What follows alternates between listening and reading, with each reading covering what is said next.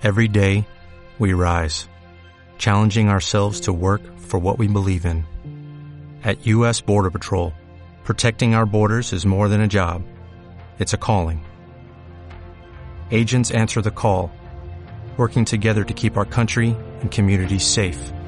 If you're ready for a new mission, join U.S. Border Patrol and go beyond. Learn more at cbp.gov/careers. Esta es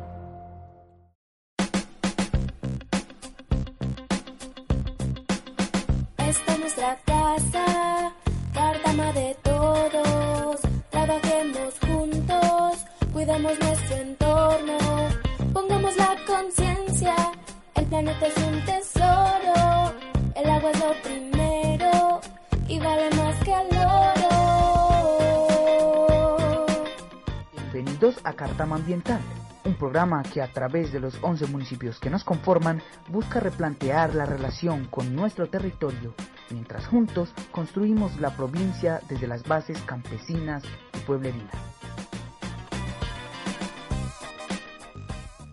Nuevamente produciendo desde la Mesa Ambiental de Jericó este espacio radial, Cartama Ambiental, construyendo la provincia desde las bases. Hoy recordamos que nos escuchan en Tarso, Pueblo Rico, Jericó, Támesis, Caramanta, Valparaíso, La Pintada, Venecia, Fredonia, Montebello y Santa Bárbara. Además, Abejorral y Sonsón.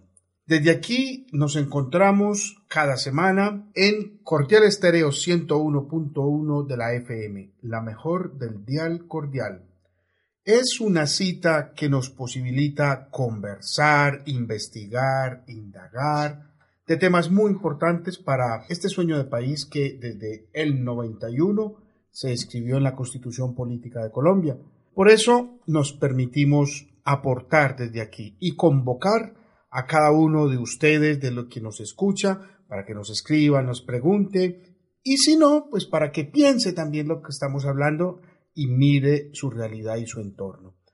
Desde aquí, desde este punto de grabación, estamos con Fernando Jaramillo, Catalina Toro, Beatriz Franco y quien les habla, Freddy Alonso Villa. Dos temas traemos para hoy. Vamos a conversar en torno al petróleo, ese elemento tan importante para ese pedacito de historia que llamamos industrialización, que configuró mucha parte de la realidad que hoy es el mundo y Latinoamérica, ¿sí? Nosotros como, como, país productor, como país exportador, que desde ahí hemos construido un montón de cosas. Pero hoy el petróleo es otro asunto y como sociedad estamos planteando que requerimos repensar el petróleo como ese elemento que generó desarrollo.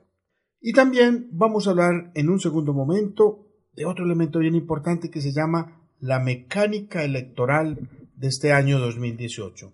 Es decir, este año es muy especial porque tenemos dos elecciones muy importantes y en ellas nos estamos jugando nuestra apuesta también por el futuro en cuatro años. Bueno, es pertinente este tema del petróleo porque, pues, obviamente forma parte de seguir repensando este asunto de lo ambiental, incluso ese tema tan importante que tocamos en un programa anterior sobre el calentamiento global. Hay una relación directa entre calentamiento global y el petróleo como una fuente de energía.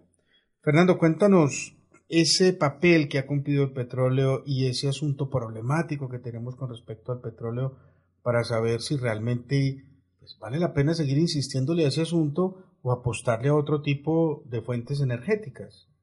Sí, Freddy, como decías, el petróleo, el uso del petróleo es uno de los causantes más directos para el calentamiento global del que hemos hablado en repetidas ocasiones en nuestro programa.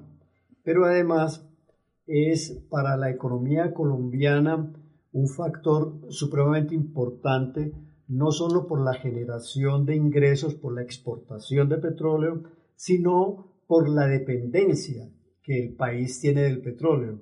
Esa dependencia hace que nuestra economía esté sometida a los vaivenes de un mercado que es muy variable. Sabemos que en el mundo son varios países los que producen este combustible en el mundo y por tanto es una influencia múltiple en un mercado que tiene una demanda creciente con las nuevas tecnologías, con las posibilidades de consumir energías limpias, este mercado está también en disminución. Entonces, de un lado, Colombia tiene la tendencia, nuestro gobierno tiene la tendencia a seguir basando su economía en el petróleo cuando en el mundo en este momento se están dando pasos hacia la eliminación del petróleo como fuente de energía. Y si a esto le sumamos lo que acabo de decir, esa variabilidad del mercado del petróleo en el mundo, nuestra economía entonces es una economía frágil, dependiente de los vaivenes del precio del petróleo.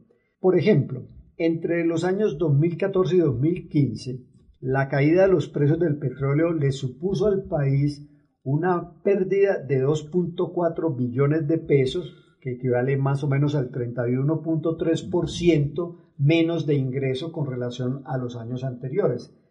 El precio del barril estuvo a comienzos del año 2016 en solo 26 dólares. Actualmente está en 62, 64 eh, dólares el barril. En esas condiciones, Colombia tuvo una deficiencia presupuestaria muy grande que afectó la economía.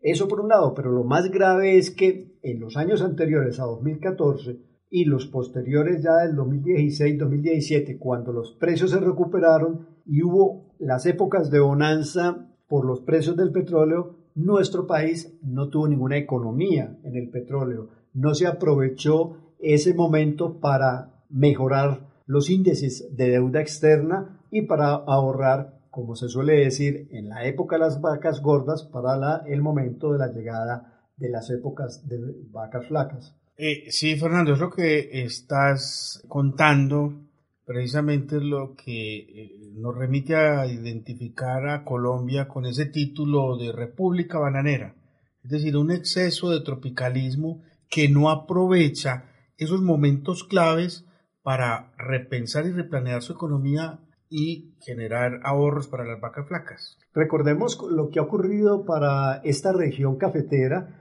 cuando la Federación de Cafeteros tenía unos precios estables y bollantes y había unos muy buenos ingresos. Esto no se aprovechó, no se ahorró en los acuerdos internacionales del café que tenían una bolsa permanente en Londres que fijaba los precios y garantizaba los precios a los caficultores. Esto se suspendió en esta política neoliberal en el mundo, se dejó todo al arbitrio del libre comercio y entonces el mercado empezó a dar esos vaivenes como los del petróleo ahora. ¿Y qué pasó? Los que terminaron sufriendo las consecuencias fueron los caficultores y por ahí derecho toda Colombia. Lo mismo está ocurriendo en este momento con el petróleo. ¿Qué hace el gobierno colombiano con relación al temor que siente por la pérdida de valor del mercado petrolero mundial? Simplemente está proponiéndole a las empresas multinacionales del petróleo que reciban unos incentivos. Por ejemplo, se le pagarían 15 centavos de dólar por cada dólar invertido. En el caso... Incentivos tributarios que le está ofreciendo el gobierno colombiano a los inversionistas de petróleo. Por ejemplo, el gobierno colombiano ofrece 15 centavos de dólar por cada dólar que inviertan las multinacionales como un incentivo tributario si el precio del petróleo es inferior a 60 dólares el barril. Este precio de 60 dólares y menos por barril ha sido un precio estable durante algunos años y el gobierno colombiano entonces da estos 15 centavos de dólar por cada dólar invertido, lo cual supone para los ingresos fiscales del gobierno colombiano aún una pérdida mayor.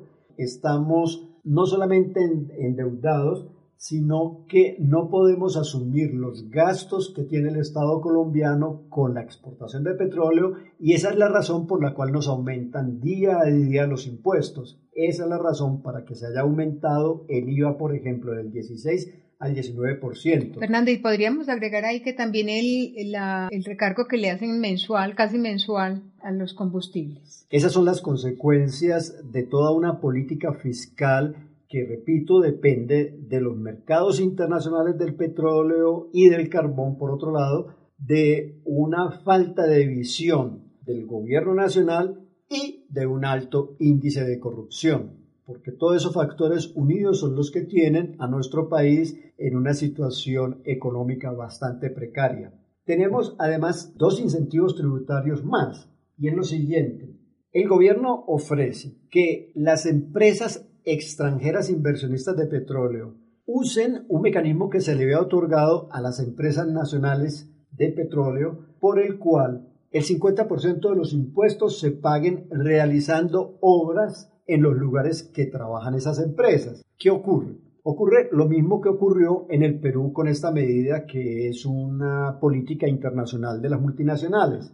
Las empresas entonces se dedican con ese 50% a mejorar la infraestructura propia de ellas. Esto no favorece a las comunidades. Es un dinero prácticamente se le está otorgando para que las empresas eh, multinacionales mejoren su infraestructura. Esa es la primera. El segundo incentivo tributario es conocido como certificado de reembolso tributario, por el cual el gobierno colombiano de las empresas petroleras que deben invertir 100 dólares les devuelve 15 dólares para que estas empresas paguen impuestos durante los próximos 100 años. Las empresas pueden elegir el momento en que utilizan esos 15 dólares para eh, pagar sus impuestos. El economista Álvaro Pardo es quien en Colombia, junto con otros economistas y científicos sociales colombianos,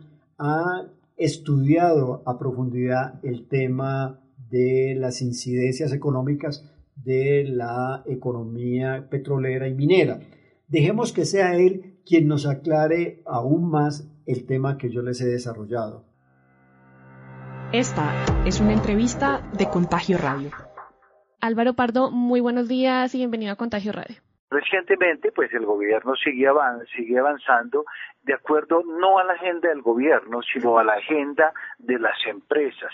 Quiero recordarles que en el último congreso de la Asociación Colombiana de Petróleos, el señor Lloreda sacó una lista de peticiones más o menos 12 puntos, ¿cierto? Donde en todo momento están pidiendo que se den nuevos y adicionales beneficios, no contentos con todos los beneficios que ya tienen, sino que además siguen exigiendo al gobierno nacional, aprovechando que hay una coyuntura difícil para la economía colombiana, siguen aprovechándose de eso para obligar al gobierno nacional a entregarles más y nuevos beneficios.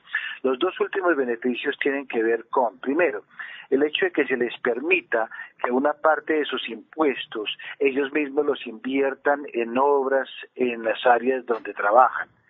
Es decir, que a partir del año entrante, ciertas las compañías petroleras aportarán al gobierno nacional el 50% de sus impuestos, el otro 50% ellos pueden decidir en qué lo invierten.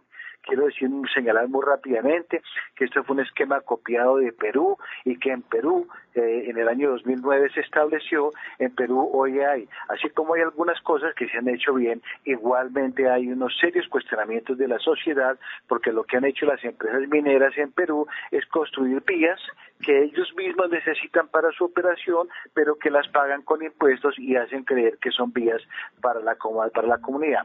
Y en segundo lugar, algo que estamos esperando es el restablecimiento del certificado de reembolso tributario que es un, eh, es un instrumento que incentiva la inversión, que fue creado en Colombia hace unos 30 años y era solamente lo podían utilizar empresas nacionales que se comprometieran a producir en Colombia y a exportar. Ese fue el origen de los CERT, de los certificados de reembolso tributario, y hoy el gobierno nacional, accediendo a la presión que le vienen haciendo estas compañías petroleras, ¿cierto?, es, lo va a aprobar significa que por cada 100 dólares que las compañías petroleras inviertan en Colombia, les va a regalar 15 dólares.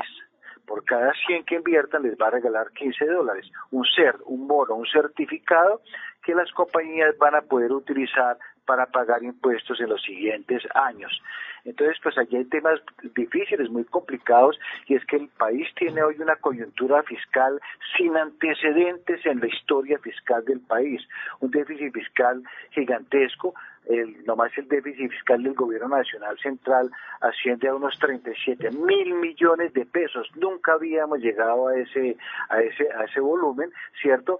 Eh, ¿Por qué se llegó a ese hueco fiscal gigantesco? Porque recurrentemente el gobierno nacional, durante toda la época que duró el boom de precios que acaba de pasar, ¿cierto? Gastó más de lo que le ingresó. Eso es una política irresponsable frente a los ciudadanos. Tenemos un hueco fiscal gigantesco y encima se le hacen nuevas exenciones y nuevas deducciones a las compañías petroleras porque estos dos incentivos que les estoy comentando lo que van a conllevar es que van a, el Estado va a recaudar menos recursos, pero el Estado necesita más recursos para eh, corregir ese hueco fiscal. ¿Cómo lo van a corregir entonces? Lo van a corregir de dos formas. En primer lugar, aumentando los impuestos de los ciudadanos porque no hay otra alternativa. O sea, las alternativas o cobran más impuestos, o eliminan las deducciones, o eliminan los beneficios de las empresas, o se cobran más impuestos. Y el camino que escogió el gobierno nacional es cobrarle más impuestos a los trabajadores y a los trabajadores independientes del país. Bueno, después de este tema sobre el petróleo que nos deja un poco estupefactos, vamos a entrar al tema de la música. Hoy tenemos a Ana y Jaime que es un dúo colombiano que fue más activo desde el 69 hasta el 86, pero en algún momento nos hemos cruzado con ellos en, pues, en la televisión, en la radio. Es un grupo que trabajó mucho el tema de protesta social y tiene una canción muy precisa para este momento que se llama Café y Petróleo. Es una canción que no es de su autoría, es una canción que la han cantado en ritmo llanero, en ritmo más de cumbia, pero es una canción bellísima. Y desde esa época, desde los 60, el tema del petróleo ha sido prácticamente el mismo y la queja ha sido la misma. Es además una canción muy colombiana, o sea, la problemática nuestra está plasmada ahí. Aquí los dejamos con Ana y Jaime, Café y Petróleo.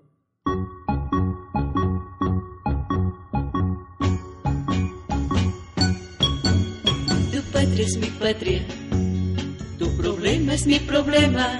Gente, gente, tu bandera es mi bandera.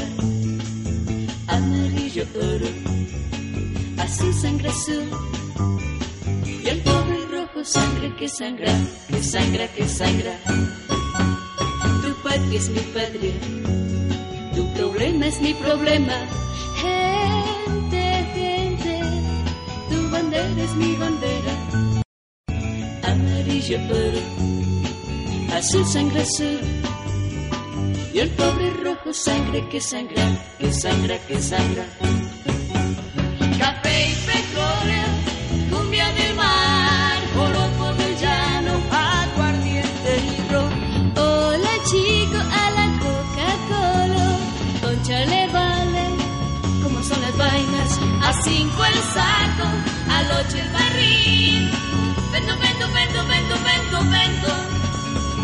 ¿Quién da más? Nadie da más. Entonces vendido a la Coffee Petroleum Company.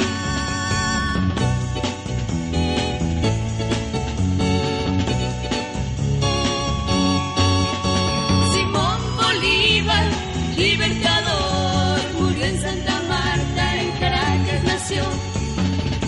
Porque no importa dónde se nace dónde se muere, sino dónde se lucha.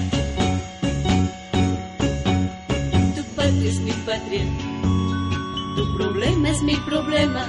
Gente, gente, tu bandera es mi bandera. Amarillo oro, azul sangre azul.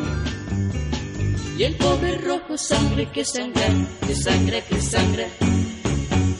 Café y petróleo del mar, oroco del llano, aguardiente y chico, a la Coca-Cola, concha le vale, como son las vainas, a cinco el saco, al ocho el barril. Vendo, vendo, vendo, vendo, vendo, vendo. ¿Quién da más? nadie da más. Entonces vendido a la Coffee Petroleum Company.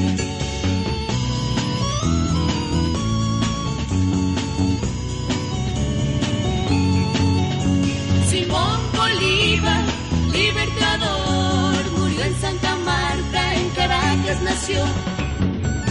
Porque no importa dónde se nace ni dónde se muere, sino dónde se lucha.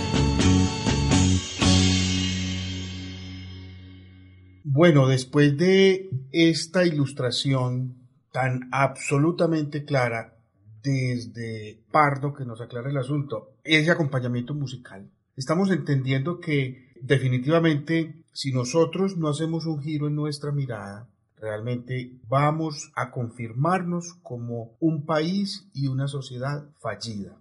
¿Cómo lo, entiendo yo así en palabras sencillas? Desde años atrás y gobiernos atrás, recuerdo más o menos la famosa frase de Gaviria, ¿cierto? La apertura económica, ¿cierto? Es donde empiezo a identificar que venimos en un proceso reiterado de desconocimiento de lo propio, de nuestras riquezas, etc. Hay, hay un proceso de deterioro de la industria nacional, hay un proceso de deterioro de la producción agrícola, ¿cierto? y aumentamos la dependencia a las importaciones de los alimentos que antes producíamos. Yo recuerdo de niño, por ejemplo, cómo pasaban por, por la, lo, lo, que llamamos autopista al mar la, del norte, camiones y camiones llenos de algodón y la gente que salía y que vivía de recoger cosechas de, de café, maíz, algodón, etcétera, y eso ya, ya formó parte casi del folclore. Acuérdate, Freddy, que uno de los departamentos algodoneros por excelencia en Colombia era el departamento del Cesar. La gran producción algodonera que alimentaba la industria textil de Antioquia, de Medellín, Coltejer, Fabricato, Tejicóndor, etcétera, etcétera, venía de el Cesar, lo que ahora es casi un desierto por la producción minera. Precisamente eso es lo que yo identifico con una similitud a, a algo que se está criticando tanto, que vamos a ser como Venezuela, etcétera, etcétera, con un asunto del castrochavismo. Y me he puesto a ver, a identificar unos datos. Venezuela obviamente tiene una dependencia de la economía extractivista, ¿cierto? Del petróleo fundamentalmente. Y es a partir de ahí que genera un montón de programas de subsidios y no a la producción, ¿cierto? No a la industrialización y no a la producción agrícola. Y Venezuela es un país grande que tiene mucha gente e importa el 50% de sus alimentos. Nosotros vamos en el 30, 32%. Ya casi los alcanzamos. O sea que estamos igualitos y precisamente es un proceso que viene y se puede identificar más atrás, pero el proceso de deterioro de la producción agraria y el proceso de deterioro de la industrialización viene desde Gaviria. Incluso antier leí en la prensa que los lecheros andan de los pelos parados porque una regulación de los precios de la leche para hacerlos competitivos en términos internacionales, entonces los productores van a perder el 34% de, su, de, sus utilidades. Que son bien pocas. Para el pequeño productor de leche eso es una pérdida total, es simplemente sacarlo del mercado. Claro, entonces realmente nosotros ya estamos en una situación como la de Venezuela. Es, hay una contradicción, ¿cierto? Nosotros, hay un montón de gente que quiere parecerse a los Estados Unidos, ¿cierto? Queremos ser como los Estados Unidos. Y yo digo, bueno, ¿y por qué no lo intentamos? ¿Por qué nuestro gobierno no le pone un equivalente del PIB, del Producto Interno Bruto, a la investigación científica como lo ponen ellos? Y ahí si no nos queremos parecer. Entonces, es importantísimo, apreciados oyentes, que identifiquemos ese montón de potencialidades que tenemos no solamente en el trópico, no solamente las frutas, los árboles, la biodiversidad, sino los talentos de investigación que tenemos. Es importante, me atrevo a proponerle aquí a ustedes, que le preguntemos a las personas que van a pedir nuestro voto, bueno, ¿y cuál es su política de fortalecimiento de la investigación y de la ciencia? De la educación para generar nuevas maneras de riqueza, que no dependamos del extractivismo. Es que eh, vale la pena recordar, Freddy, estimados oyentes, que los países que eran similares al estado en que se encuentra nuestro país lograron dar un salto gracias a que las inversiones sociales se canalizaron a la educación, a la investigación. Es decir, no podemos entender la riqueza de un país solamente porque exporta determinado producto, porque tiene una producción industrial de tal o cual cosa. Los países serios en el mundo son países que tienen una alta inversión en la educación, en la investigación, en la ciencia, y no cualquier educación, que es lo que nos está pasando en Colombia.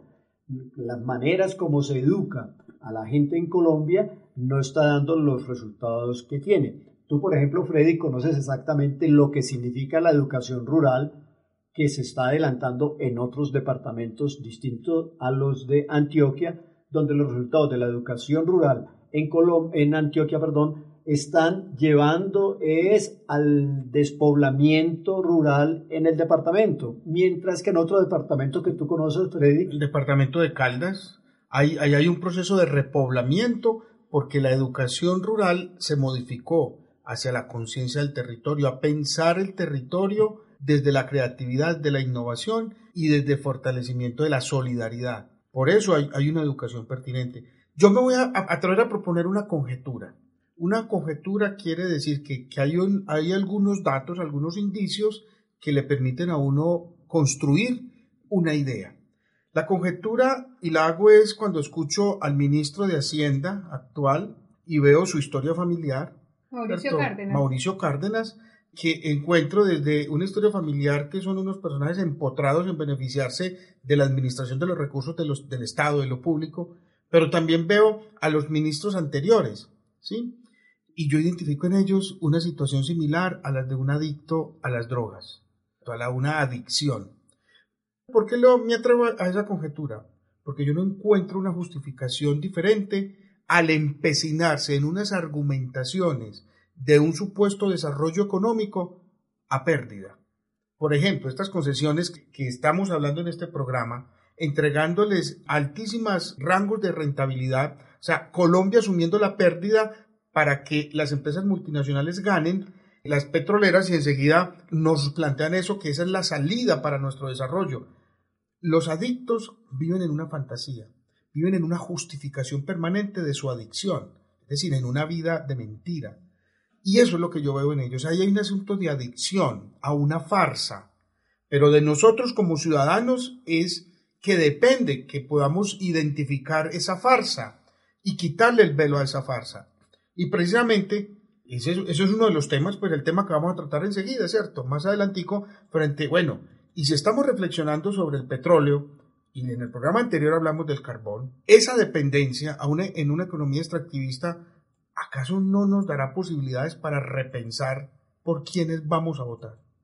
Sí, Freddy, ese es un tema, como lo dices, que vamos a abordar en, un poco más adelante. Y antes de entrar a una canción que nos trae Catalina, yo quisiera retomar lo que fue un planteamiento tuyo, Freddy, en el sentido de que a nosotros nos están presentando el modelo económico venezolano como un coco, como un coco y como un fracaso rotundo cuando nosotros venimos sufriendo el mismo modelo económico, desde luego impuestos por el gobierno nacional, de hacer nuestra economía dependiente exclusivamente de la exportación de carbón, de petróleo, de gas, de minerales, acabó con la industria nacional, acabó con la agricultura, entonces ese es el mismo modelo. Pero todo esto lo ocultan con el coco del castrochavismo. En síntesis, este es como vamos a, escuchar en la próxima canción, este es mi país.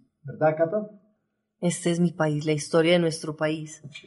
Pero lo más triste, Fernando, es que la misma legislación la están cambiando en beneficio de estas multinacionales sistemáticamente por los últimos 20 años. Y nosotros no estamos haciendo lo suficiente para que esa legislación se reverse en beneficio de Colombia y del pueblo colombiano.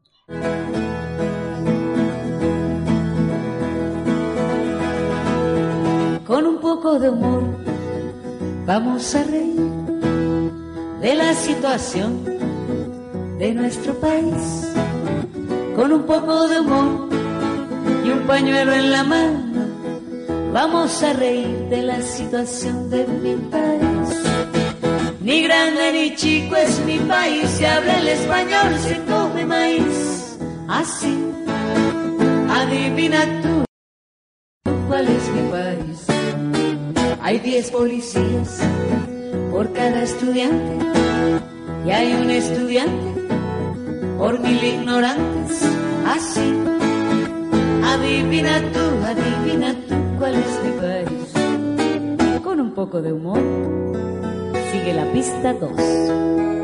Las señoras de aquí se dividen en dos. Las señoras, señoras, y las que no lo son.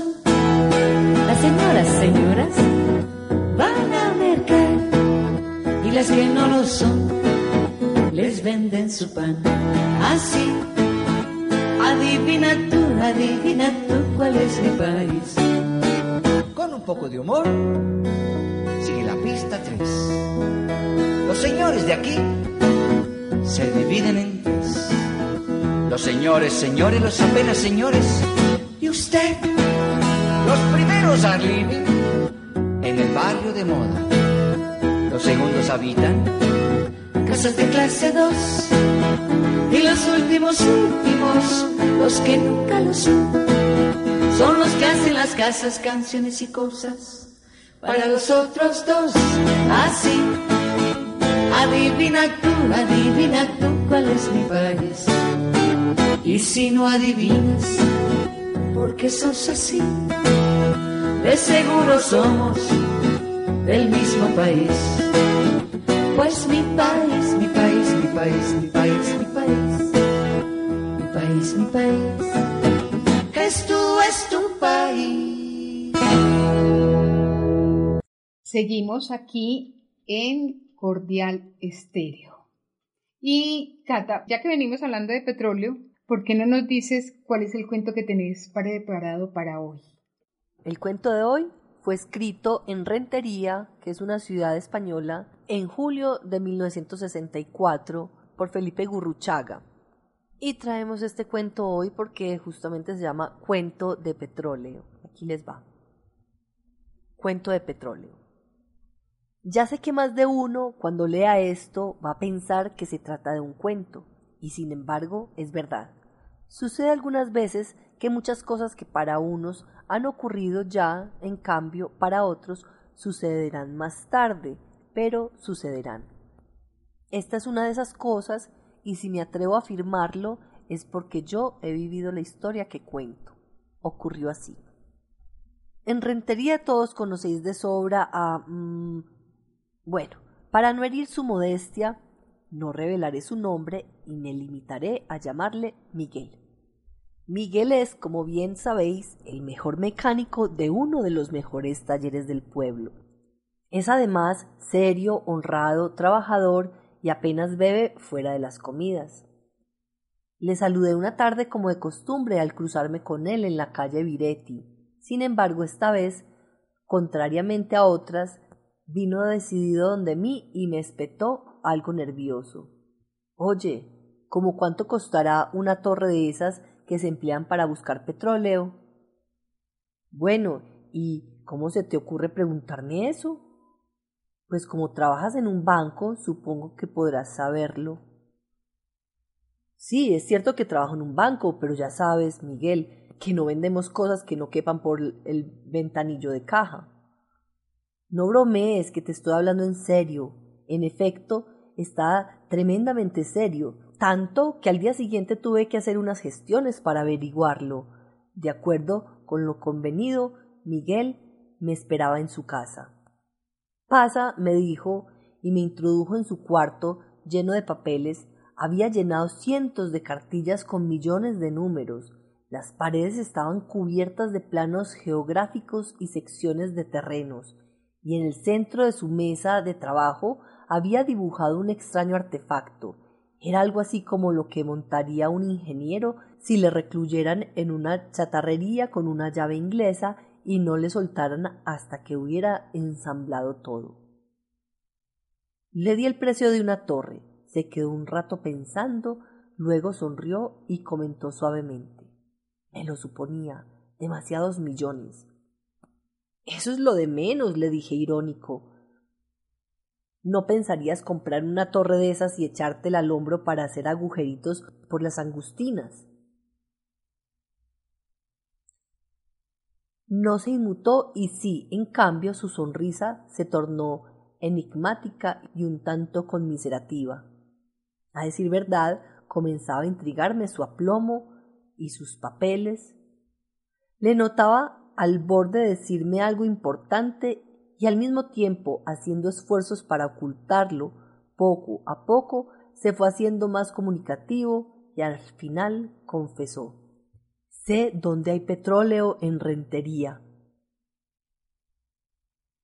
Sí, ya sé que muchos se reirán ahora, pero me hubiera gustado verles hablando con Miguel. Su forma de decir aquello me impresionó. ¿Por qué voy a negarlo? Todos le conocéis, es un hombre serio y juicioso. Luego, roto ya su tremendo secreto, me abrumó con sus conocimientos sobre la materia. Se había comprado un montón de libros y algunas revistas americanas, había hecho cientos de dibujos y miles de cálculos. Me enseñó todo y finalmente, con aire de triunfo, me mostró dos frasquitos llenos de tierra negra. Los destapó con sumo cuidado como si fuera algo que había de escapársele al abrirlos. Los olió extasiado y luego, dándome su prueba máxima de confianza, me permitió leerlos y puedo jurar que en efecto olían a petróleo. Bueno, ¿y qué? le dije. Todo eso está muy bien, pero no prueba nada. Ya sabes que indicios no son más que eso, indicios, y hay millones de ellos. Si por cada indicio saliera petróleo, el mundo sería hoy una pelota llena de agujeros y podríamos ver nuestros antípodas. Me despaché a gusto. Miguel no se inmutó. Lo sé, y yo voy a tratar de hacer mi agujero. Esto era ya más de lo que yo podía soportar sin pensar si mi amigo seguía en su sano juicio. Pero aun en caso de que no estuviera sano, lo mejor era seguirle la corriente. Mira esto. Y comenzó a mostrarme su artefacto. No sabría cómo llamarlo ni cómo describirlo. Parecía el delirio de un chatarrero que fuese, además, escultor surrealista. ¿Qué es? Una perforadora. Y se quedó tan tranquilo. Todavía hoy no puedo explicarme cómo me convenció para seguir escuchándole. Lo cierto es que cuando salí de aquella habitación le había dado palabra formal de esperarle dentro de tres días a las tres de la madrugada en la Alameda. Durante aquellos tres días no vi a Miguel y creo que no hubiera acudido a la cita si la víspera una imprevista llamada telefónica no me hubiera recordado. A las tres, en la Alameda, lo tengo todo listo. Aquella noche, mientras me vestía un dormido, dudaba si el que yo veía en aquel momento en el espejo de mi habitación y que tanto se parecía a mí, estaba cuerdo o no. Efectivamente estaba todo listo. Miguel me llevó en su coche hasta un terreno en... bueno, comprenderéis que no diga dónde. Lo primero que vieron mis atónitos ojos fue el delirio del chatarrero, pero hecho realidad. Manos a la obra, sostén esta broca, dame ese tubo, enchufa esta goma, vete al motor y dale el arranque. Como un autómata iba yo ejecutando todo cuanto Miguel me indicaba. Finalmente tiré del arranque. He dicho antes que Miguel era el mejor mecánico del mejor taller. El motor funcionó la primera. La broca descendió con suavidad. El suelo comenzó a perforarse como mantequilla. Un metro, dos metros. La voz de Miguel con un timbre extraño cantaba la profundidad que iba alcanzando la perforación. El rítmico zumbido del motor le hacía un acompañamiento impresionante. Jamás olvidaré aquella escena. Miguel apoyado en sus hierros con los ojos brillantes clavados en la perforadora. Los tubos recortándose en el cielo que ya el sol naciente empezaba a amarillear. Un pequeño campo, todavía húmedo de rocío, y un arroyuelo tímido cuyas aguas se irisaban con una mancha de algo que olía a petróleo. Tres metros. balbuceó Miguel. Yo solo pude gritar como un loco ¡Petróleo! ¡Petróleo! mientras un chorro negro me bañaba. Miguel estaba de rodillas en un charco oscuro y pegajoso y llorando de emoción decía una y otra vez Lo conseguí, lo conseguí. En cuanto reaccionó, intentó parar el chorro. Era imposible. El petróleo, al parecer excelente, brotaba incontrolable y todos nuestros esfuerzos por taponar la salida fueron vanos. Luchamos todo el día sin conseguirlo. Al final, Miguel confesó que la importancia del yacimiento le había sorprendido. Un enorme charco llenaba todo el terreno. Había que marchar rápidamente al pueblo y traer una serie de elementos. Me preparó una interminable lista de encargos. Me entregó un talón con cargo a todos sus ahorros y quedé envolver en un camión al día siguiente mientras él se quedaba de guardia y clavaba unos cuantos carteles de se prohíbe la entrada, peligro, prohibido fumar. Me costó preparar los encargos, pero para las primeras horas de la mañana siguiente lo tenía todo listo. Fue en el último momento, cuando me dirigí a buscar el camión, cuando ocurrió lo imprevisto. Al principio me pareció que no oía bien, y pensé que eran imaginaciones mías, Luego distinguí con claridad. Petróleo en rentería. Petróleo en rentería. La voz del vendedor de periódicos lo anunciaba a grito pelado. Compré un diario. La vista se me nubló.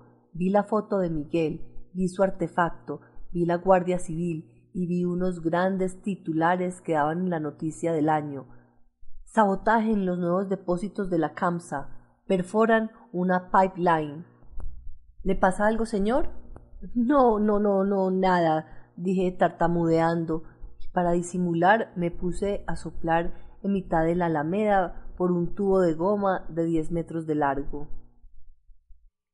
Bueno, y después de escuchar este cuento que nos ilustra precisamente ese papel de los medios en la construcción de las farsas y de esas ideas simuladas de la realidad, como lo mencionaba antes, que generan esas adicciones a lo que no es lo real, como los grandes ejecutivos y funcionarios exitosos públicos, que se convierten en parásitos de lo público, generando imágenes, utilizando los medios para construir farsas.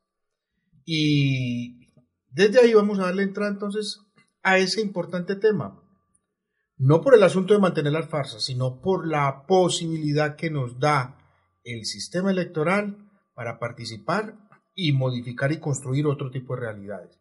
Entonces, para eso vamos a conversar un poco. Beatriz nos tiene preparado un tema frente a cómo podemos entender ese asunto de la mecánica electoral, es decir, la manera de ejercer nuestro voto y eso qué significa y para qué sirve. Beatriz. Gracias, Freddy. Yo primero voy a hacer una breve introducción de cuántos estamos en este país en capacidad de votar. La registraduría tiene un censo aproximado de 36 millones de colombianos habilitados para votar para el Congreso y también para presidente. Es importante también como resaltar cómo se distribuyen esos 36 millones de posibles votantes. Entonces, habilitados para votar son 18 millones 600 corresponden a mujeres y 17 millones 400 corresponde a hombres. Dice la registraduría que va a ubicar alrededor de 103 mil mesas que se ubicarán en 11.231 puestos de votación. Eso como para que vamos viendo la dimensión de lo que pueden ser las posibles votaciones, teniendo un antecedente en esta cifra de los 36 millones de votantes, es que Colombia tiene casi que una, de, por decirlo así, casi que congénito, un abstencionismo del 50%. Y eso ha seguido en la, historia, por eso les digo yo que es casi genético que está metido ese abstencionismo. O sea, Beatriz, que podemos decir que los gobiernos colombianos han sido elegidos por una minoría de colombianos. Sí, porque nunca ha llegado ni siquiera como a cubrir ese 50% de esos 36 millones. Nunca, nunca ha llegado. Que sería lo ideal y que sería la convocatoria que, estamos haciendo nosotros desde el programa de Cartama Ambiental y a través de Cordial Estéreo, de promover y de hablar de que venimos hablando en estos programas sobre todo este proceso electoral, con el fin de formar y de darle a la gente un poquito de más ilustración para que haga bien su elección. Entonces, vamos a hablar de lo siguiente. Tenemos que para el 11 de marzo estaríamos votando para el Congreso, para los senadores y para la Cámara, los representantes a la Cámara, con un antecedente que tenemos la media bobadita de los de tantos candidatos que uno no sabe ni siquiera cómo a quiénes va a elegir y por eso es muy importante que se analice en cada ciudad, en cada pueblo, en cada municipio por quién vota. Entonces tenemos el total de candidatos para estas elecciones del 11 de marzo son de 2.957 candidatos, tanto para Senado como para Cámara. Con otra salvedad, que esto tuvo un incremento con relación al año 2014 de casi el 26% de estos posibles candidatos para Cámara y Senado. Eso significa mucho en todo este proceso de corrupción porque hay un puesto ahí interesante que tener. De ese total de candidatos, hombres inscritos son 1.886 en cambio, mujeres tenemos 1071. Que lo ideal es que la participación de las mujeres siga incrementando y haciendo una participación activa y efectiva en, esta, en este asunto de la Cámara y del Senado. Es importante que tengamos claro lo siguiente. Para yo elegir Senado, todos podemos votar en el país por los candidatos al Senado, ya sea que este senador sea de Barranquilla, o sea de Cartagena, o sea de, de Pasto, no importa. Yo puedo votar por cualquier persona que vaya al Senado, pues de estos que están inscritos obviamente. A diferencia de los que van para la Cámara de Representantes. La Cámara de Representantes tiene otra connotación y es que estos son, por decirlo así, son regionales. En Antioquia votamos por los, esos posibles candidatos por los de Antioquia. Los de Cundinamarca votarán por los de Cundinamarca, pero hay una, lo que llaman una circunscripción especial que viene a ser. Una por el lado del distrito capital, Bogotá, que por tener una mayoría, un mayor número de habitantes, tiene mayor número de aspirantes al Senado y a la Cámara. Pero también viene la circunscripción nacional, que son los indígenas, que pueden tener una participación, tienen dos candidatos ya de entrada, y en el caso ya nuevo, tenemos cinco que representan a la FARC, que viene a ser eh, lo que se acordó en todo el proceso de paz. Eso como cosa especial. Las comunidades afrodescendientes también tienen su circunscripción especial, su curul también asegurada, como también la tienen asegurada la curul lo que es las comunidades raizales de San Andrés y Providencia, Santa Catalina. Y las comunidades indígenas también vuelven a tener en la parte de la Cámara su circunscripción especial con un candidato. Y para, para la Cámara, la nueva organización de las FARC tendrán sus cinco candidatos asegurados. Beatriz, ¿y los colombianos que residen en el exterior tienen también alguna curul especial? Sí, Fernando, tienen una curul y en este momento la registraduría tiene un censo de casi 720 mil ciudadanos que viven en el extranjero que están en capacidad de votar. También, y aquí están muy, muy a la par hombres y mujeres, porque en hombres hay 381 mil para votar y mujeres 338 mil. Es decir, aquí la cifra es mucho más cercana, más pareja. No hay esas diferencias de fondos que tenemos acá en este momento. Hay un dato que a mí me parece que es muy importante y es eh, que los campesinos, nosotros los pueblerinos, los de las ciudades, votemos a conciencia. Hay un dato que dice que el de la Fundación, Fundación Paz y Reconciliación hizo un análisis de los aspirantes al Congreso para el periodo 2018-2022. Y la cifra es alarmante. El 40% de los futuros congresistas en caso de ser elegidos, tendrían alguna relación en actividades ilícitas o en estructuras criminales. Eso es muy delicado. Y la Fundación identificó también 65 candidatos cuestionados por delitos de clientelismo, negocios ilegales. Hay una parte que pertenecen a la Fuerza Alternativa Común FARC, pero por lo que vienen con su historial de su proceso militar y de guerrilla y de enfrentamientos que hubo en épocas pasadas y vienen con sus antecedentes. Pero la cifra más alarmante son estos 40% de estos aspirantes que ya tienen una condición, como decimos, jurídica en entredicho, que su honestidad, su honorabilidad están en entredicho. Por eso nosotros desde Cartama Ambiental estamos invitándolos a que tomen conciencia, no vayamos a permitir que eh, nos negociemos un voto por un bulto de cemento. Bueno, y yo me pregunto cómo puede uno tomar conciencia. Yo eso me lo he preguntado antes y yo no tenía ni idea. Pero ahorita sí lo tengo muy claro. Y aquí hemos dado unas pistas. Si nosotros estamos precisamente defendiendo el territorio, nuestro territorio, protegiendo nuestra biodiversidad, tratando de fomentar unas alternativas económicas con una agricultura dinámica e innovadora que nos resuelva un montón de problemas, pues esa es una pregunta que le tenemos que hacer a los candidatos. Es decir, votar a conciencia es, señor candidato, ¿y usted qué piensa para el desarrollo de la industria nacional? ¿Qué piensa? ¿Qué va a hacer allá para el desarrollo de una agricultura que nos permita depender cada vez menos de las importaciones, es decir, ser soberanos. Señores candidatos, ¿ustedes qué opinan de, o perdón, ustedes qué van a hacer para fomentar una educación pertinente y unos recursos para la investigación científica y la generación de alternativas eh, económicas fundamentadas en energías limpias? Y a partir de ahí, yo identifico que sí se puede tener conciencia para votar. Sí, eh, Freddy, esa es, yo diría, una primera parte.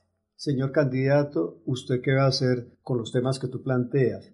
Pero al mismo tiempo tengo que mirar la hoja de vida del señor, porque en época electoral a uno le prometen el oro y el morro y le ofrecen lo que quiera y a los pocos meses de estar ejerciendo su cargo, muchos políticos dan reversa y no cumplen nada de lo que dijeron, porque a muchos de ellos, tal vez ese 40% del que hablaba Beatriz, que van al Senado, van a la Cámara, es para crear unos grupos que van a legislar en su propio beneficio. Entonces yo creo, Freddy, que está muy bien. Señor candidato, dígame usted qué piensa frente a estos temas y mirar la hoja de vida. ¿Quién es el sujeto? Es muy importante porque los antecedentes también nos dicen ese refrán que dice, dime con quién andas y te diré quién eres. Aquí funciona. Importante identificar porque hay, hay candidatos que llevan un montón de tiempo ahí y la pregunta es, ¿y qué han hecho? Entonces hay personas que dicen, ah, es que me regaló tres tejitas. Ah, el famoso cuento del tamal, ¿cierto? Entonces, la pregunta es, yo voy a votar por obtener un beneficio particular y personalizado de un trabajo para mí o para un hijo, ¿cierto? O unos bulticos de cemento. Y con eso le estoy entregando el poder para que tome decisiones sobre el presupuesto que es de todos los colombianos. Entonces, eso es muy clave, Fernando, lo que dices, mirar esos antecedentes, porque, porque hay personajes que tienen unos antecedentes bien oscuros y unas costumbres eh, cómodas de estar ahí, empotrados en lo público, para beneficio propio o de un tercero. ¿cierto? Beneficiando los intereses de otra persona que se beneficia con contratos y etcétera. Les recuerdo que cuando vayamos a votar por Cámara y Senado, ustedes pueden pedir en la mesa unos tarjetones. Hay la consulta de las coaliciones que se hicieron por el lado del Centro Democrático y los conservadores. En este caso, ¿quiénes son los candidatos? Iván Duque, Marta Lucía Ramírez, Alejandro Ordóñez, por la consulta eh, número uno o número dos, pues el orden no importa. Y tenemos la otra consulta que sería la de Gustavo Petro y Carlos Caicedo. Es decir, yo no puedo pedir sin un solo tarjetón, o el de Petro o el de los otros tres candidatos. Nada más. Eso para tomar la decisión cuál va a ser el candidato por estos dos partidos, por estas dos coaliciones. Beatriz, yo creo que ahí también es importante aclarar una información que viene recorriendo frente a la consulta anticorrupción. Ya vamos para allá. Perdóname que es que vamos aquí como en un proceso, pero bueno, el orden de los factores no altera el producto. Eso dicen los matemáticos. Sí. Entonces tenemos lo siguiente, ya que Freddy hace alusión a ello, es importante tener presente lo siguiente. Por WhatsApp y por muchos otros lados llegó mensajes de que ese día podíamos votar o pedir el tarjetón para la eh, anticorrupción, que fue la propuesta que hizo la senadora Claudia López. Y les quiero informar que eso no va a ser, que eso es falso ya está definido, ya la registraduría aprobó las firmas que se hicieron en esta campaña. Se demoraron un tanto pues, en dar los resultados porque apenas el 23 de enero vinieron a dar el resultado a la registraduría de las 3 millones de firmas recolectadas y le dieron vía libre a la, a la consulta. Pero ¿qué sucede? Que esta iniciativa tiene que llegar a manos del presidente y decir si la vamos a hacer o no la vamos a hacer con otra salvedad que le agregaron otra talanquera desde el Senado, y es que es el Senado en última instancia el que la va a decir si se hace o no se hace. Es decir, el 16 de marzo que reinician las labores, las sesiones del Senado, eh, se retomará esta propuesta para que se lleve a votación con otro agravante y es que según la legislación colombiana, la constitución, no se puede llevar el 27 de mayo porque el 27 de mayo que es que se elige presidente, porque la constitución dice que para ese día solamente se va a elegir presidente. Entonces por ahí está la propuesta de que tal vez se haga el día antes porque se tiene toda la infraestructura y la logística ya instalada. Esperemos que esto pase, que sea aprobado que las condiciones eh, logísticas se den para llevarlo a cabo, porque hay cosas muy importantes dentro de las propuestas para limitarle las acciones a los senadores y a los de la Cámara, porque le voy a enumerar, por ejemplo, la reducción de los salarios a los congresistas y senador y congresistas, cárcel para los corruptos, prohibición que estos puedan contratar con el Estado, rendición de cuentas de los congresistas, limitación máximo de tres periodos que pueden estar en la Cámara o en el Senado. Esto es fundamental porque hay gente que ha pasado de por vida su vida ahí. Hablábamos, creo que era la semana pasada, de un senador de Barranquilla que estuvo más de 40 años en el Senado. Cumplió 50. Ah, 50. Imagínense eso. Entonces, todos los vicios y todas las componentes que podrán hacer. Entonces, estemos atentos a este proceso, a ver cómo lo van a definir.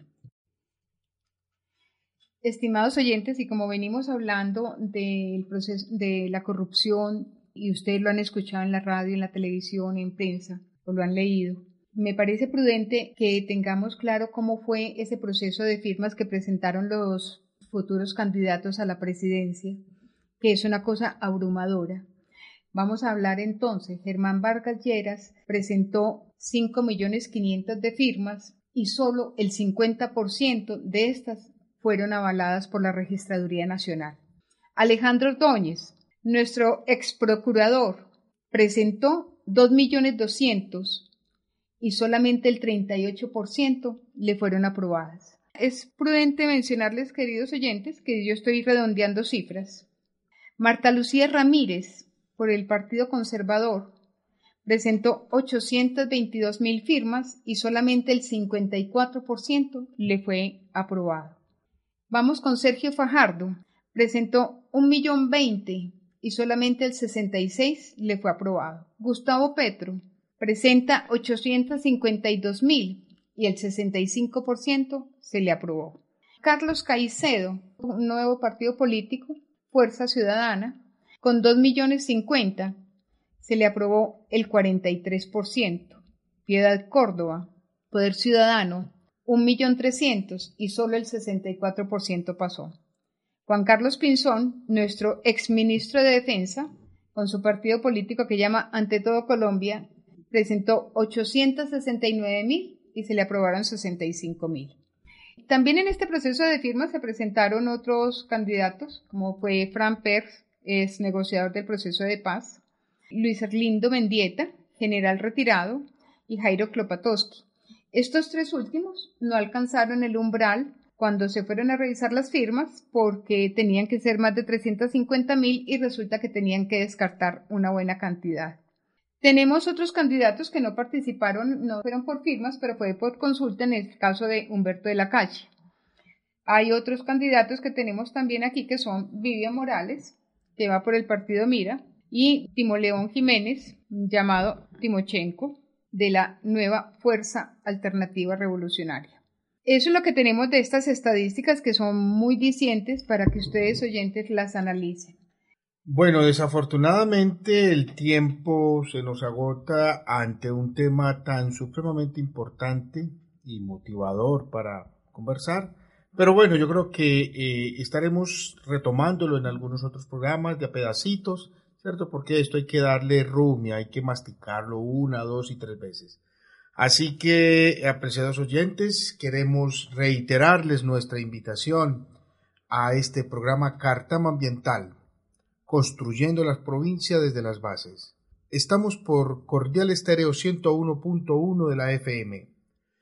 Recuerden que tenemos un WhatsApp para establecer comunicación, el 350 833 1901.